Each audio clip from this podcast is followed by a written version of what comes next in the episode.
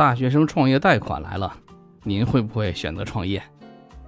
二月十七日，浙江发布了大学生创业扶持政策，大学生想创业可以贷款十万到五十万人民币，如果创业失败，贷款十万元以下的由政府代偿，贷款十万元以上的部分由政府代偿百分之八十，这个力度不可谓不大。如果您所在的地区给予这样的支持，您会不会选择自己创业，或者鼓励身边的大学生朋友创业？恐怕不是一个很容易做的决策。先说这个金额啊，当年 Pony 五十万创建腾讯的故事，很多人都知道。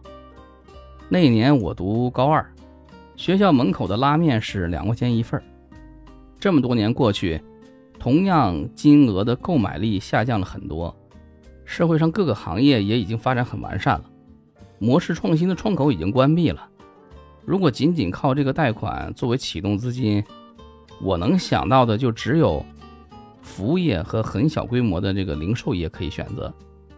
如果想像元气森林那样从细分市场里面杀出一条路来，还没等到找到风投机构，钱就已经用完了。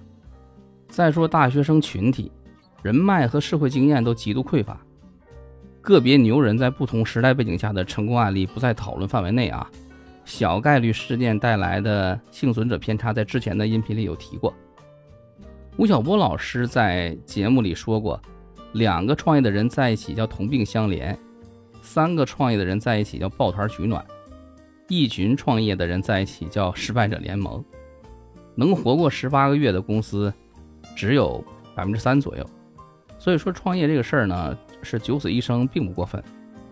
如果一个人对创业做了足够的心理准备，竞争对手的压力、未来现金流的压力、合伙人反目这些情况都有预期，还有百分之九十无法预料的困难，而不是盲目的去选择创业，即使失败，那么这个过程呢，可能是让人迅速成长的催化剂。